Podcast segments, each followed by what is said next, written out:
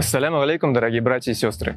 В рамках проекта «Бриллиант пророка Мухаммеда. Мир ему и благословение Аллаха» мы общаемся с хазратами, имамами, шейхами и учеными ислама. И сегодня мы пообщаемся с Айдаром Гарифудиновичем Хайрудиновым. Айдар Гарифудинович входит в состав коллектива авторов, подготовивших и выпустивших свой вариант перевода Корана.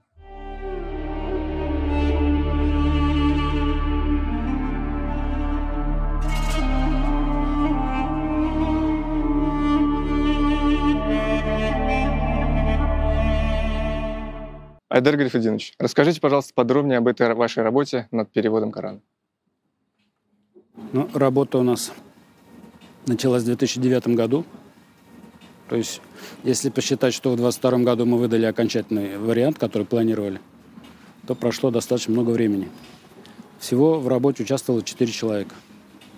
Руководитель проекта, идейный вдохновитель и, ну, скажем так, э, разработчик методологии – Айрат Равич Бахтияров. Я в качестве переводчика. У нас еще были два помощника. Один из них Лубек Артыков. Он помогал нам, э, тоже знатный переводчик арабского языка. В советское время он работал в дипломатических представительствах СССР в арабских странах. И Гульфиня Ханум, которая у нас э, работала на равных условиях, прямо много лет подряд, сидя за столом занимаясь э, корректировками текста, переводом в том числе. Нам удалось, я считаю, в нашей работе соединить и лингвограмматический подход, то есть строго мы очень относились к значениям слов, очень строго относились к э, соблюдению правил грамматики, правильных передач, правил синтаксиса. И одновременно нам, я считаю, удалось расшифровать э, коранические образы существует множество переводов Корана. Скажите, пожалуйста, что сподвигло вас а, заняться еще одним переводом? Но поскольку я занимаюсь исламом и верую в Аллаха, то, конечно, я не обошел вниманием и сам главный источник ислама Коран. И ну, когда я вот с ним работал, погружался в эту книгу, то для меня открывались все новые и новые смыслы. Причем я э, достаточно быстро понял, что существующие переводы Корана, они ну, несут в себе массу, если не, и ошибок в том числе, но, но еще и искажений, которые выглядят вроде бы в переводе нормально, но, но они совершенно не отвечают тому, что написано в, в оригинальном тексте Корана. И я некоторые свои соображения изложил в своих книгах, и благодаря одной из моих работ ну, состоялось наше знакомство с Айратом Равильевичем Бахтияровым. После чего вот, два наших желания, его желание перевести образы Корана и мое желание предложить свой вариант перевода, э, с, ну, как бы с минимумом ошибок, оно вот в этот момент совпало. Я, кстати, вот, э, говоря о Мусе Бегееве, Здесь недалеко находится медресе, где он учился в детские годы, в юношеские годы. Я предлагаю пройти туда и продолжить нашу беседу. Что, давайте пройдем. В той обстановке. У нас было э, такое намерение, что начиная работу, мы обложились существующими переводами Корана, ну, которые вот, их много на самом деле. Вот наш перевод стал 35-м, насколько я знаю, на русский язык. 35-м переводом Корана. Конечно, мы не собрали все 34, но несколько наиболее распространенных переводов Корана лежали у нас на рабочем столе, и мы предполагали, что будем часто к ним обращаться, поскольку авторитет переводчиков очень высок. Один только э, Крачковский чего стоит, да? Но по ходу работы мы вдруг стали часто сталкиваться с тем, что перевод, который мы берем для сравнения или, или для решения каких-то сложных моментов перевода, он не отвечает тому, что написано в Коране. Это был шок на самом деле. Вот вместе с этим пришло осознание того, или, или возникла проблема такая, которая требует решения. А почему такие несоответствия возникают? Э, то есть э, несоответствие переводов Корана э, самому Корану. И много было у меня как бы способов ответить на этот вопрос. Но вот последний я приведу. сама жизнь подсказала. Когда вышел наш период Корана, и люди о нем узнали, вот поступил со стороны такой вопрос. А одобрен ли этот период Корана духовным управлением мусульман? И тут я задался вопросом, а что означает э, одобрен ли наш перевод духовным управлением мусульман? Здесь надо понимать, что в исламе существует очень глубокая древняя традиция тафсира Корана. Тафсир – это написание комментариев к Корану. То есть какой-нибудь выдающий ученый садился и комментировал Коран, исходя из своих знаний, из своего миропонимания, из своего духовного состояния, прежде всего, конечно, из своих интеллектуальных способностей. И э, в мире ислама так сложилось со временем, что тафсиры наиболее авторитетных вот этих, ну, назовем их богословами, они получили статус едва ли не священных писаний. Дошло даже до того, и это я уже в своих интервью озвучивал, что мусульманам такая вот традиция возникла, что мусульманин не обращается к Корану, не читает сам Коран и не пытается понимать сам Коран, хотя, может быть, он даже и араб, и арабский язык для него является родным. Нет. Он должен читать тафсир. Вот настолько был высок авторитет этих тафсиров, что они затмевали собой Коран. И вот э, на этот вопрос, э, а, одобрен ли наш перевод, у меня возникает встречный вопрос. А каковы критерии того, что он может быть одобрен или не одобрен? Если критерии таковы, что э, соответствует ли наш перевод Корана тому, что писали толкователи Корана в своих тафсирах, если критерии отбора правильности там, и иных параметров перевода определяются – Э, на базе тафсиров, то, извините меня, все подвиньтесь, потому что э, в таком случае мы пере, пере, должны переводить не Коран, а переводить тафсиры, что ли? То есть кто-то сидел, написал тафсир. В этом тафсире может быть очень, ну, как сказать, радикальные, экстремистские вещи могут быть озвучены. Они писали в свое время, исходя из своих соображений, из той политической и социальной обстановки. То есть переносили это э, на, как бы преподносили эти взгляды как, э, собственно, предписание Корана, да? И теперь мы должны слепо следовать вот этим тафсирам. А где тогда перевод Корана? И, и тут я вот подвожу к тому моменту, что почему переводы Корана не соответствуют э, самому Корану. И сейчас заметьте, я говорю не о тафсирах, а о переводах. А дело в том, что переводчики, как я понимаю, они э, пользовались тафсирами в том числе. Ну, видимо, чтобы лучше понять. Коран там сам, э, поскольку тафсиры писались древними учеными, которые великолепно владели арабским языком, и переводчики, они, видимо, надеялись на помощь э, этих самых толкователей Корана в лингвистическом смысле, там, в смысле понимания образов тех же самых, да. Но вот эти э, комментарии, которыми пользовались переводчики, они им сослужили медвежью услугу. То есть они перенесли свои переводы, все ошибки, которые заключались в этих тафсирах. Вот. И одна из особенностей нашего Корана, что э, когда мы поняли, что переводы нам не помогают, то есть мы не можем на них опираться, мы можем ими пользоваться э, только для того, чтобы как бы решать сложные моменты, а скорее всего даже понимать, что доходя до какого-то сложного момента, вот мы дошли, и, и те же переводчики доходили до этого какого-то определенного момента, скажем, да, в переводе, в тексте Корана они в него упирались, и многие просто перешагивали, многие решали неправильно, многие э, решали каким-то другим способом. То есть мы воочию убеждались в том, что переводы э, несут в себе влияние тафсиров. Это раз. А во-вторых, э, в переводах не решаются сложные моменты. А их в тафсирах тоже полно таких моментов было. И вот, кстати, вот Бегиев, о котором мы говорили, он в своих работах много приводит примеров того, как даже толкователи Корана, которые славились своей ученостью, уровнем знания арабского языка, уровнем, знания исламской теологии и остальных всех наук, они попадали, садились в лужу буквально в определенные моменты, когда не переводили или обходили вниманием некоторые сложные моменты в Коране. Хотя на самом деле там никакой сложности нет, просто они, эти коранические моменты противоречили их представлениям. Понимаете? То есть получалось так, что важнее были мои представления, чем представления, которые Аллах нам предложил усвоить. И вот они их вот так вот обходили. И все это вот и в тавсиры, понятное дело, оно перешло, и, и через тавсиры оно перешло в переводы. На, наша особенность нашего перевода, она как раз в том, что мы отошли, в конце концов, от всех переводов и от всех тавсиров. Мы сказали, нет, ребята, это нам, оказывается, не помогает, хотя это был шок, на самом деле, потому что э, на протяжении веков мусульмане ориентируются на тавсиры, переводчики даже, как видим, ориентируются на тавсиры, а в итоге получается, что тиражируются ошибки. С учетом того, что вы столкнулись с разночтением между вашим переводом и тавсирами, могли бы вы более подробно раскрыть методологическую сторону а, вашей работы? Методология этой работы, она самая интересная. Начнем с мелочей. Мы в качестве основы взяли дословный перевод, прежде всего. То есть для нас было важно восстановить исконное значение каждого слова Корана. Не только слова, э, а и частиц, и там окончаний, и, то есть этих всех грамматических моментов. Вот.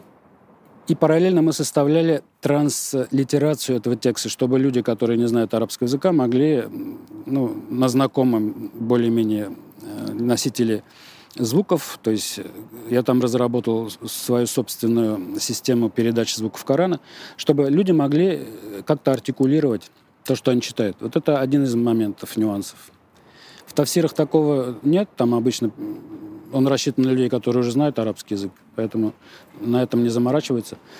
Еще один момент э, интересный был в том, что когда мы сталкивались с каким-либо таким заковыристым моментом в смысловом отношении, мы, бывало, сидели с одним аятом, который э, представляет собой ну, одно предложение или два предложения. Мы, бывало, сидели с ним 4 часа. Обычно мы работали по 3-4 часа в день. Вот, считай, весь день уходил, например, на разбор одного аята, и мы его не разбирали. То есть не могли разобрать до конца. То есть целый день мог пройти, вы не могли один Ну, не целый день, а вот 3-4 часа, сколько мы работали, да. Приходили на следующий день, начинали с него же, то есть это тоже методологически. Не разобрав одно место, мы не шли дальше. И мы опять погружались в этот момент и разбирались, пытались. Какие-то у нас варианты возникали. Мы, конечно, здесь вот уже как раз поднимали все переводы, все тавсиры, которые у нас были на руках. Смотрели, как у них, убеждались, что там тоже этот вопрос не решен. Значит, э, судьба так распорядилась, что решать придется нам. И мы продолжали копаться. Вроде бы приходили, допустим, на второй день, скажем, к какому-то решению. Вот мы его зафиксировали, а, то есть, скажем, перевели. А, немножко там, сколько осталось времени, продвинулись дальше по тексту, там на 1, 2, 3 аята, может быть. И потом расходились по домам, и уже дома вот эта работа, она шла подсознательно, может быть, я не знаю. Или во сне бывало такое, что бабах, и приходило решение того, как, как эта ситуация должна раскрыться, как из нее выйти. Вот это вот языковая именно ситуация. И на следующий день я радостно бежал на, на это, на работу, в смысле на, по переводу, и предлагал, что вот так. И в тот момент Айрат Равильевич тоже, у него свой вариант. И иногда они стыковались очень легко, иногда чуть-чуть их надо было согласовать, и вопрос решался с каким-то, вот, я не знаю, сверхъестественным участием. Мы здесь совершенно спокойны в, в плане чистоты нашей совести, потому что мы убеждались, что вот именно в этом моменте, на котором потратили несколько дней работы, все остальные муфассеры и переводчики тоже сидели э, капитально, и я говорю, они либо перешагивали, не решая эти проблемы, либо они предлагали неправильный вариант, и мы видели, что в одном переводе перевод, скажем, переведено белое, а в другом переводе переведено черное. То есть диаметрально противоположные выводы делались на, на основании одного и того же это.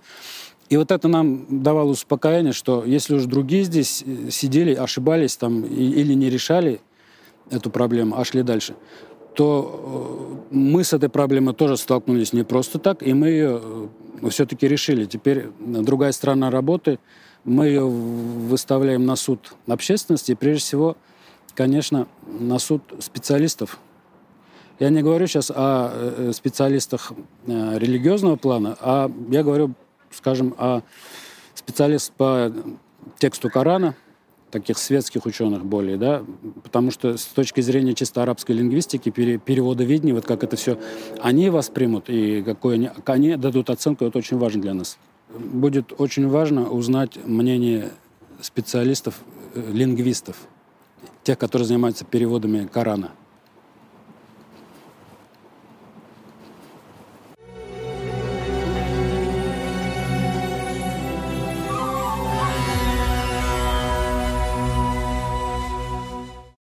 И вот мы сейчас подошли к одному памятному очень месту.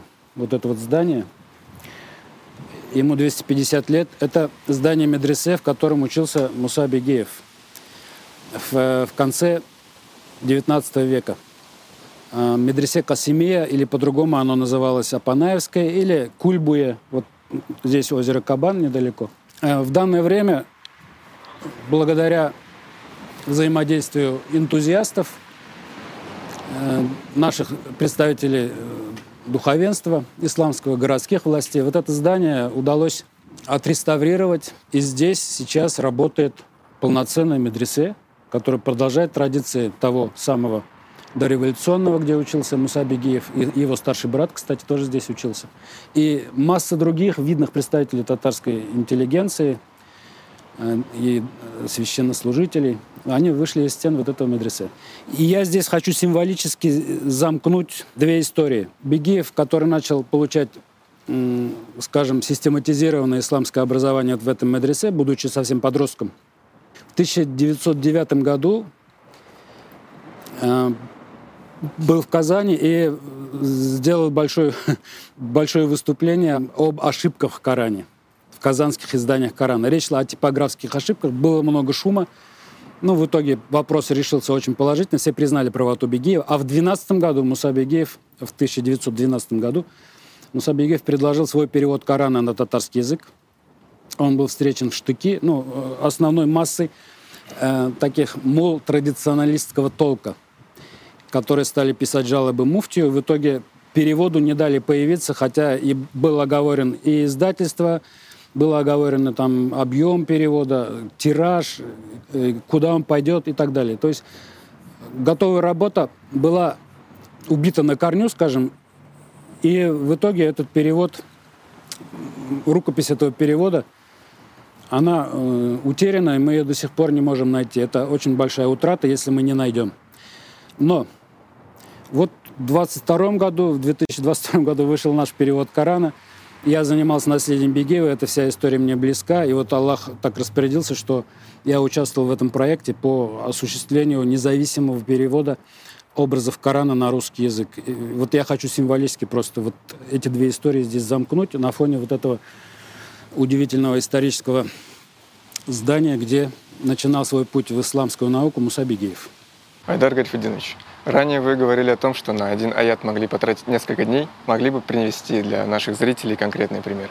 Таких примеров масса, и я с удовольствием поделюсь некоторыми из них. Так что приступим.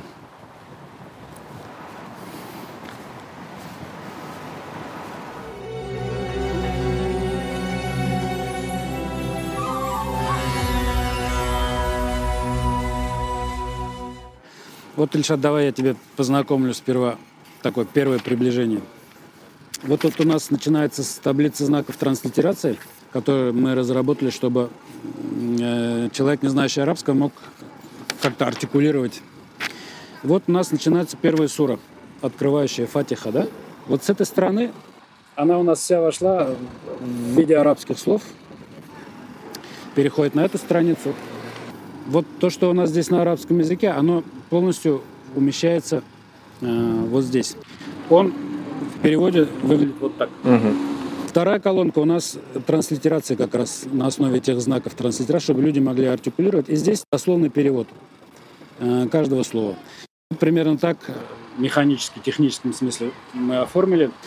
Э, Все, что не относится к тексту Корана, а является нашими комментариями, они внесены вниз в виде постраничных сносок.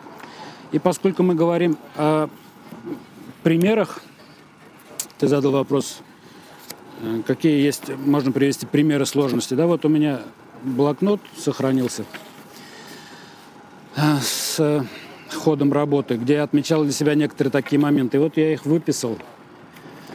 Но на самом деле это бесконечная тема. О ней можно говорить часами и писать тома книг. Вот, например, в одном из аятов встречается понятие неграмотный пророк. Ну, обычно переводит, что пророк неграмотный, да, уммей. Мы попытались разобраться, потому что, исходя из истории жизни пророка Мухаммада, алейсалям, мы знаем, что он водил караваны, что он был торговцем, да, что он не, не то что своими даже, а вот та женщина, на которой он женился, Хадиджа, а, он же водил ее караваны. А, то есть э, он был э, ответственным за ее товар. Ну, приказчиком, можно сказать, да, распорядителем. Вы можете себе представить, чтобы, чтобы торговец э, передал свой товар человеку, который не умеет читать, не умеет писать? Ну, это нереально, да? То есть, что означает понятие «умей»?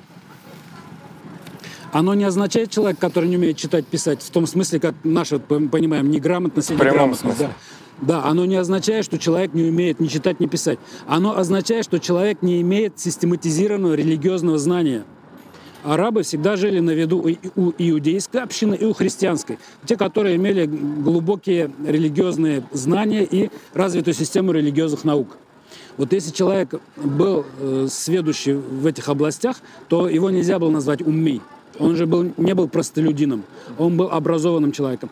А то, что простой араб, а пророк Мухаммад был обы, таким как раз-таки обыденным, вот, из числа обычных арабов, да, он умел читать и писать, но он не учился в религиозных каких-то школах, он не получал религиозного знания, он не читал религиозных книг, и поэтому он называется уммей.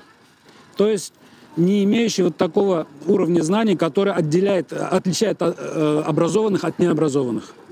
Потому что в то время араб мог владеть огромным количеством устной, э, скажем, устных народных преданий, да, сказок, легенд, там, поэм, стих, они все были стихотворцами там, да, это было почетное, э, как бы, умение даже, благодаря которому мужчину оценивали, как он говорит стихами, как он владеет мечом, как говорит стихами, да. Вот это все было у арабов, но они не считались образованы, они при этом были умны, а несли в, своих, в своей памяти огромное количество вот этой устной, устной информации, ну, устного народного творчества, скажем так. Не срав... мы, мы сейчас даже представить не можем, какие объемы информации они хранили, но оставались умны. А, то есть простолюдинами в этом смысле, не имеющими религиозного образования, религиозных знаний. Вот, э, вот в этом смысле пророка Мухаммада алейсалям нельзя называть неграмотным. Или если мы его называем неграмотным, мы должны э, понимать, о какого вида неграмотности идет речь в этом случае. И в он, каком контексте? Да? да, да, он умел читать и писать, но он не был религиозно образованным. И никто ему, кстати, не мог предъявить, что вот ты научился где-то там в иудейской школе или в христианской. И вот теперь нам здесь рассказываешь истории, хотя и были такие обвинители, но с пророком Мухаммадом это не работает, потому что он не получал таких знаний. В этом смысле Коран, который он получил, является как бы в этом смысле тоже чудом. Теперь еще один момент я приведу. У нас э, в 114 аяте 20 суры имеется такое выражение «Рабби зидни гильман». А его переводят как «приумножь, Господи, приумножь мои знания». Мой Господь, приумножь мои знания. Вот эта э, формулировка, она, ну, в основном везде она встречается в переводах. Она э, основана на недостаточно глубоком понимании природы знания и природы человека самого. Но не нужно заканчивать университет, чтобы этот аят понять правильно. Достаточно просто взглянуть на структуру этого предложения, этого аята, чтобы увидеть простую вещь. Здесь человек обращается э, к своему Господу с просьбой а, не увеличить количество его знаний, а увеличить его самого этими знаниями. То есть в обычном понимании человек считает, что чем больше он книг прочитал, тем больше формул он выучил, тем больше информации он запомнил, настолько больше стали его знания, настолько сам он стал более знающим. То есть это вот такая у нас привычка понимать знания в таком виде, как объем информации. Но в духовном смысле, а Коран обращается именно к духовной стороне человека – Знание — это то, что увеличивает самого человека. То, что его углубляет, расширяет в качестве духовного существа. Да? Вот в этом смысле, в этом аяте, э, знание преподносится именно как инструмент увеличения, углубления, расширения самого человека. Это очень серьезно, я считаю, э, новый подход к переводу и к пониманию этого слова. Ну вот еще один пример я приведу. А, в 79-м аяте 56 суры есть фраза, которая переводится словом «очищенные» или «очистившиеся». То есть, когда там имеется в виду, э, что к Корану нельзя прикасаться людям, которые не очистились. И так переводится это слово. Хотя, чисто грамматически, если посмотреть, я сейчас специально не углубляюсь там в арабские вот эти слова, потому что нас слушают люди, которые, из которых арабский знают, может быть, единицы, да? Но я придется нам вспомнить некоторые э, понятия из школьной программы. Есть причастие действительного и страдательного залога. Причастие действительно залога – это то действие, которое совершает сам э, субъект действия. То есть я сидящий, я говорю причастием, я сидящий, да, то есть я совершаю это действие. Или, можно сказать, усаживаемый. Это тоже причастие, то есть слово, которое показывает развитие какого-то процесса вне привязки ко времени. Усаживающий, э, усаживая, усаживаемый. Усаживая, это страдательный залог. Например, я прочитал книгу, это одно. А если я скажу, книга была прочитана, вот это уже глагол страдательного залога. Вот примерно э, прочитать книгу действительной, быть прочитанным страдательной. И вот то же самое здесь, в этом аяте, слово «очищенный». Я удивляюсь просто, куда смотрели, вот, например, те же самые выдающиеся э, толкователи Корана – или переводчики, которые вот это причастие страдательного залога переводили как причастие действительно залога, и оно начинало звучать как очистившиеся. Вот у Крачковского, он правильно этот момент отметил, он написал «очищенные». Но и это тоже не очень-то внятно, потому что слово «очищенный» предполагает, э, сразу нам напоминает некоторый набор мусульманских стереотипов поведения, а один из них касается именно очищения ритуального, да? То есть сразу же возникает образ мусульманина, который совершил там ритуальное омовение, очищение, и только после этого прикасается к Корану. В принципе, это тоже неплохо, но использованное в Коране причастие, оно имеет страдательный залог. И мы его перевели как «устраиваемые непорочно чистыми». «Устраиваемые» вот как раз оно, вот это слово передает страдательную форму этого э, причастия что действие совершается над этими людьми, которые прикасаются к Корану или не прикасаются. По-русски это звучит очень громоздко, но если сказать по-татарски, там очень просто. В Коране использованное слово, оно на, татар, на татарский язык переводится как «тахаратляндрильмаганнар». Хотя в традиционных переводах его дают как «тахаратлен маганнар». То есть те люди, которые не совершили омовение, не должны прикасаться к Корану, получается. А если мы правильно переведем. Просто возьмем слово, которое огласовано, там значения быть не может, оно страдательно залога, мы его должны перевести даже в грубом механическом смысле, не должны прикасаться к Корану люди, над которыми не совершен обряд очищения. А кто совершает этот обряд, обряд очищения? Кем-то.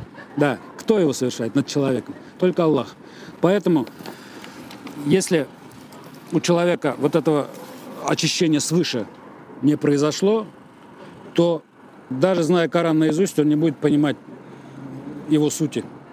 Ну, отсюда бывают печальные всякие случаи, когда в Коране вычитывают, что надо всех неверных убивать и так далее. Вот это как раз от того, что ты, может быть, 10 раз совершил э, такое механическое омовение водой, но Аллах не дал тебе постичь истинный смысл Корана, поэтому ты идешь, совершаешь нехорошие поступки. А если Аллах очистил человека, то тогда Э, понимание Корана у него идет на совершенно другом уровне. И для этого не надо какие-то, я не знаю, открытия совершать. Надо, вот в этом случае надо было просто правильно перевести причастие страдательного залога так, как он есть страдательного залога, и в русском языке отразить это, и в татарском, если вы переводите на татарский, отразить, что это страдательный залог. А пусть уже человек, читающий, сам делает выводы. Идет ли речь здесь о том, чтобы пойти в умывальник и совершить омовение, или здесь речь о другого рода чистоте? И вот такой вот небольшой нюанс, который не виден на первый взгляд, совершенно меняет суть. Да, совершенно. Вот я привел два наиболее важных момента. Вот как раз увеличь меня знанием, увеличь меня знанием человек просит. Не увеличь мои знания. Ну, если тебе знания нужны, иди в библиотеку, увеличь свои знания. Сиди там без... Или в интернете сиди без вылаза. Ты увеличишь свои знания. Да зачем Господа это беспокоить такой дурацкой просьбой, что э, который ты можешь выполнить, там, удовлетворить свой интерес в библиотеке, там, да? Нет, у Бога просится совсем другого рода знания, которые тебя увеличат, тебя сделают больше, тебя сделают больше человеком, больше приблизит к Богу, да? И вот этот момент с очищенными там или теми, над кем был совершен обряд очищения. Даже не обряд, а вот это вот сверхъестественное божественное действие по очищению сердца человека, которое приводит к совсем другому пониманию и Корана, и жизни вообще, и отношения к жизни, и поведения, соответственно. Айдар Гарифудинович, что бы вы посоветовали нашим телезрителям, которые, посмотрев наше интервью, также захотят более глубже изучить эту тему? На самом деле, чтобы человека наставить на верный путь, если сказать словами пророка Мухаммада, алейсалям, то достаточно и смерти как наставника. то есть, поскольку все мы смертные, то обратите внимание на этот факт жизни и, отталкиваясь от него, начинайте строить свои отношения с этим миром. Но поскольку мы касаемся такой необъятной темы, как Коран, и его содержание, с которым Всевышний Аллах обратился ко всему человечеству – то у меня такая радостная весть для наших зрителей, что возьмите просто в руки Коран, любой перевод. Этот вы не найдете, потому что он издан очень малым тиражом. Но в интернете, э, иншаллах, вы его сможете скачать. А так возьмите любой перевод. У меня началось тоже с обычного периода Корана. Достаточно иметь правильное и несгибаемое намерение, чтобы любой Коран начал с тобой разговаривать, потому что Аллах всегда найдет способ достучаться до человека, даже если через Коран ли, да не через Коран ли, любой способ. Если получится скачать вот этот Коран, тоже хорошо, но желательно иметь все. Если вы будете еще изучать и арабский язык, то тут уже просто э, дальше и мечтать было бы не о чем, может быть. Но не у всех есть эти возможности. Мой совет – просто задаться вопросом, а что я делаю в этом мире здесь? Для чего я сюда пришел? Мы, очевидно же, не по своей воле сюда пришли. И не по своей воле, наверное, отсюда уходим. И если задаться, задаться вот этими серьезными вопросами, то и при этом сохранять вот этот вектор, что тебе ответ нужен любой ценой. Это вопрос жизни и смерти. То есть до конца своей земной жизни человек должен найти то, что не умирает, чтобы не умереть вместе с этой, со смертью, которая к нему приходит. В этом смысле мы, мы вооружены полностью, каждый из нас. Даже у нас, если у нас нет вот такого двухтомного периода Корана. Поэтому я еще раз говорю, нужно задаваться правильным вопросом и двигаться в правильном направлении. А Всевышний, он нужные инструменты в нужное время в ваши руки вложит, устроит нужные встречи и будет заниматься Э, вашим продвижением на духовном пути. Вот. Спасибо. Потому что, да, потому что было бы очень эгоистично, если бы я сказал, вот только в этом Коране вы найдете истину. Это, ребят, совсем не так. Истину можно найти везде, на каждом шагу. Надо просто правильно э, иметь настрой внутренний. И тогда Аллах поможет. А если пойдет к вам в руки вот этот перевод, то замечательно. Он во многом облегчит наверное, какие-то сложности позволит обойти, решить их быстрее. И еще у меня такой совет. Если кто-то серьезно хочет в эту работу погрузиться, возьмите вот этот перевод, живой или в интернете, и работайте, сравнивая его с другими. Особенно это будет интересно для тех, кто владеет арабским языком. Сравнивать, кто как перевел, а потом искать, а почему так перевел. Вот такие мои советы. Я благодарю вас за то, что вы нашли меня, взяли вот это интервью. И я желаю всем нашим зрителям больших находок на духовном пути. Спасибо большое. Джазакум Аллаху Хайран. До новых встреч.